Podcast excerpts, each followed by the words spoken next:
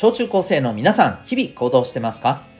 あなたの才能と思いを唯一無二の生き方へ。親子キャリア教育コーチのデトさんでございます。子供目線半分、大人目線半分で小中高生を応援するラジオ君ザ NEXT。今日のテーマは、昨日に引き続きでございます。歴史の学び方を身につけるべき理由後編でございます。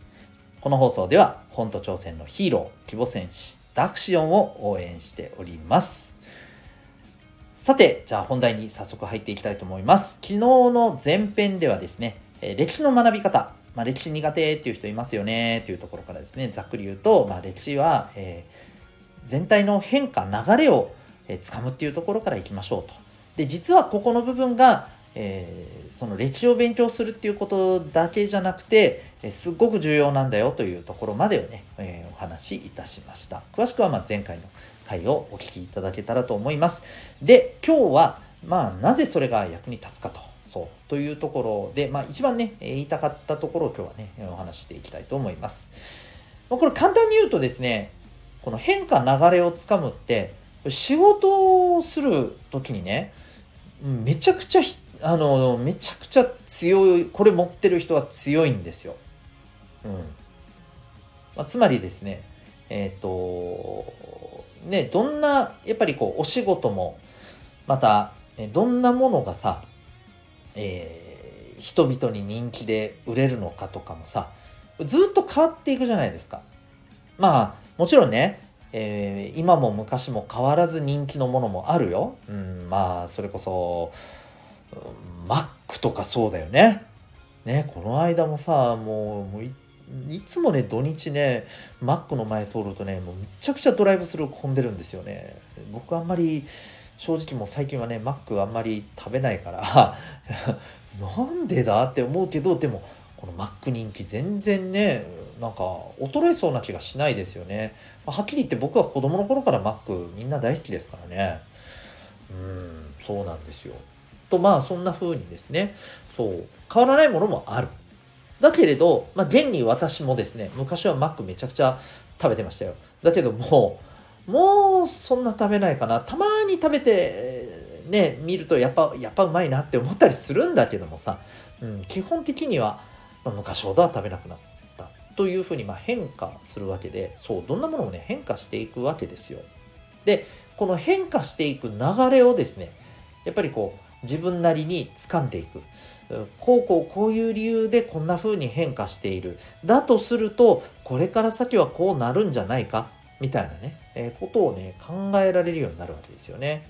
もちろんね、あの、未来っていうのは分かりませんし、えー、本当に予想通り行くなんて限りません。まあ、それでもね、100%予想通りじゃないにしてもですよ、えー、例えば予想したことのうちのいくらか分は、ああ、やっぱりこうなるよねっていうぐらいのことがね、つかめれるようになれば、それは、え、皆さんが将来仕事をしていく上で、まあ、どんな仕事をするにしてもですよ、え、おそらく、え、役に立ちます。はい。まあちょっと、あの前回はね、こう本当に日本の国の歴史みたいなところからね、えまあ武士がね、支配していく時代だったり、あるいは、え武士じゃなくて天皇がだったり、またそれ以外の人がだったりとかね、えー、いろんなこの流れがあるよね、こういうふうに変化してるよね、みたいなことを言いましたけど、例えばね、これ全然違う観点でいくと、うん、まあ、皆さん好きなゲーム。ね。この辺りでも見ていきましょうか。それこそ、ゲームなんかもね、ものすごく、あの、あれですよ。なんていうかやっぱり流れを見てたらねあなるほどなって思うこといっぱいあるんですよ。えっ、ー、と皆さんはもうもちろん生まれる前ですけれども、えっと、昔々ね1980年代ぐらいですね、うん、もう今からそうね40年近く前だよね、えその頃ってさゲームってどんなものが主流だったか知ってます？もちろんスマホなんかないよね。うん。スイッチみたいなのも、まあ、近いのが生まれ始めてはいたけど、もう全然まだまだですよ。うん。じゃあゲームって何？これね。ゲームを、えー、することができるお店みたいのがあったんですよ。うん。いわゆるゲームセンターっっていうやつですねゲームセンター。例えばほらスーパー行ったらさいろんなものが売られてるじゃないですか。でしょ？うん。でゲームセンターっていうところはそこに行ったらねいろんなゲームがね置かれてるの。でどんな風に置かれてるかっていうとえっ、ー、とねなんかこううん人間の体ぐらいでかい いや本当だよ。人間の体くらいでかい、えー、ゲーム機がドーンと置いてあってでそのゲームには、えー、一つのゲームが入っていてそのそのゲーム代はそれそのゲームしかできないわけです。でお金を入れたら、えー、1回いくらとかで、えー、できると。1回100円とかね200円とかねそんな感じでできるっていう。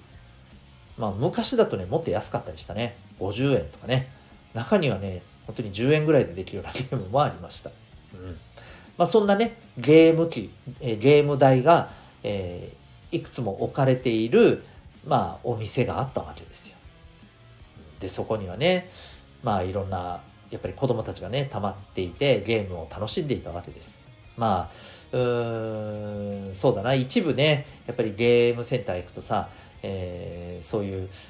なんかこうお金を持っていくわけじゃない。要するにゲームしに行くわけじゃん。でそのお金を、えー、まあね奪ってやろうというふうに待ち構えている要は不良がいるよと。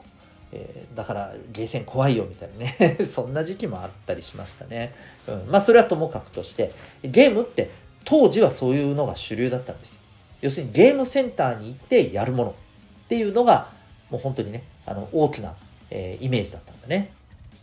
でこれがやっぱりゲームセンターに行ってやらないといけないってね。いや、なんかね、お家でできたらいいよね。お家のテレビとかでできたらいいんじゃないみたいなところからですね、家庭用ゲーム機っていうのが、だんだんだんだん、えー、そう、こう、広がっていったわけよね。うん、で、まあ、ファミコンとかプレイステーションとかね、この辺りが人気がドカーンと出てですね、えー、そこから、えー、家庭用ゲーム機の方が増えていっ。で、えー、ただね、一方でね、えっ、ー、と、じゃあゲームセンターはどんどんどんどん、その、なくなっていったのかっていうとね、まあ、少しずつね、人気は落ち始めた。それでもね、それでも、まだね、家庭用ゲーム機のね、えー、いわば、なんていうのかな、進化っていうのが、まあ、まだまだね、えー、なんていうのかな、それほどでもない頃はね、まだ、この、えー、ゲームセンターのゲーム機っていうところもすごいね、えー、人気でした。逆に言うとね、家庭用ゲーム機では、えー、ゲームセンターにあるあのゲームは再現できないよねみたいなのもあったんですよね。うん、やっぱりだからゲームセンターでないとダメだみたいな。うん、でもね、家庭用ゲーム機がどんどん進化してくるわけですよ。プレステからプレステ2、プレステ3、えー、ね、えーと、あとスイッチもそ、えー、その前に Wii とか出てきましてね、うん、あとは、えっ、ー、と、こうテレビでやるやつじゃなくてもっとお手軽に手元でできるいわゆる今で言うとスイッチの走りになる部分ですよね。ゲームボーイとか。分かりますかね？ゲームボーイ。ね。えー、それから任天堂 d s とかですね、はい、そういうものが出てきたわけです。でだんだん分かります？流れとしては。えお家でできるっていうところから今度はさらにお手元でできるっていうね。テレビなくてもできますみたいな。テレビといちいちつながなくてもできちゃいますみたいな。そういうふうにだんだん変わっていったわけです。もうこうなってくるとなんとなくわかりますよね。うん。で、そっから今や、ね、スマホでゲームができるようになったと。そう、ネットの技術もね、発達してきてね、うん、クラウドゲームっていうのもできるようになってきた。で、一方、もうさすがにですね、ゲームセンター、ほぼないですね。ほぼ全滅です。今のね、えー、小学生、中学生、ひょっとしたら高校生ぐらいのかな。あの、さっき私が言ってたゲームセンターにあるゲーム機みたいなのってね、多分なかなかもう見かけない人が多いと思うんですよ。そんなのあるんだ、みたいな。うん。そう。まあ、ラウンド1とかね、ああいう遊技場に行ったらね、まあ、かろうじて見ることはできるでしょうけれど、まあでもほんとそのぐらいですよね。もうほぼほぼ滅亡してますよ、というとこです。で、じゃあ、こっからどうなるか。さあ、ここでです。変化、流れを見てみてください。ね。だんだん身近なものにどんどんなってきてるわけじゃないですか。そうすると、今度どうなるか。下手すると、スマホのゲームもなくなるかもしれません。ひょっとしたらスマホなんかなくてもゲームができるみたいなところが出てくるかもしれないそう。まあわかんないですけどね。もちろんね、えー、要するにスマホほど今身近なものって他にはないので今のところ最も身近なものでゲームができるのって言えばスマホになっちゃってるけれどもっと身近なものが出てくればもしかしたらスマホのゲームもなくなるかもしれないっていうわけです。でもね逆もあるかもしれないのよ。わかる？えっ、ー、と前回の歴史の話でもこう、武士が取ったりまた天皇が取ったりって言っても行ったり戻ったりみたいな流れっていうのもね歴史にはあったように、えー、これは他のことでもあるんですよ。もしかしたらですよ。もしかしたら。こっからは逆にね手元で身近にやるゲームじゃなくてあえてこういうところに行かないとできないゲームっていうものが今度はまた人気出てくる可能性もあるかもしれない。もしかしたらそういうゲームを、えー、あえてね、えー、作ってこれが人気爆発してみたいなパターンもあるかもしれないんですよ。ね。あのそれこそさやっぱり今、えー、ま、コロナのこともあってさ、え運動不足になってるとかもよく言われるのね。うん、で、えまあ運動不足だとやっぱりほら何て言うの？体型とかもほら気になってくるじゃない？ね、気になるでしょ？みんな。うん。だそんなことも考えた時に、えー、やっぱりね、ゲームでも、えー、もっとね、こう、動くようなものとか出てくるかもしれない。そうすると、わかりますか？今だとバーチャルみたいなのも出てきてますけども、これネットの世界ではですね、え、これからですね、まあ、Web3 と言われて、え、いる新しいまたね、ネットの技術の発達によって、ネットの中の世界がもっとね、あの可能性が広がってきてそれこそ、えー、現実世界とは違うネットの中の世界。それこそあのマイクラとかですね、えー、あつ森みたいなああいうゲームの中の世界に入り込んでみたいな、えー、そんなことがもっとできるようになってくる可能性もあるわけですよ。そしたらもしかしたらそこの、えー、世界の中でなんか運動をしてみるみたいなね、えー、VR の中で運動するみたいな。そういう感じのゲームが出てくるかもしれない。だからもうあのこの辺どうなるか本当にわからないですけれども、えーと、でもこういうふうにこれまでの流れを考えていったらこうなるかもしれない。いやもしかしたらこうなるかもしれないよ。さまざまなことが考えられるじゃないですか。これがすごく大事なんです。変化流れをつかんで自分でそこから考えてみる。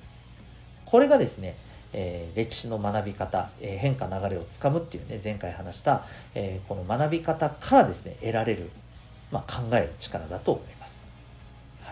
そんなわけでね、え歴史が苦手な人は是非ですね、えま、前回の話からのところになりますけども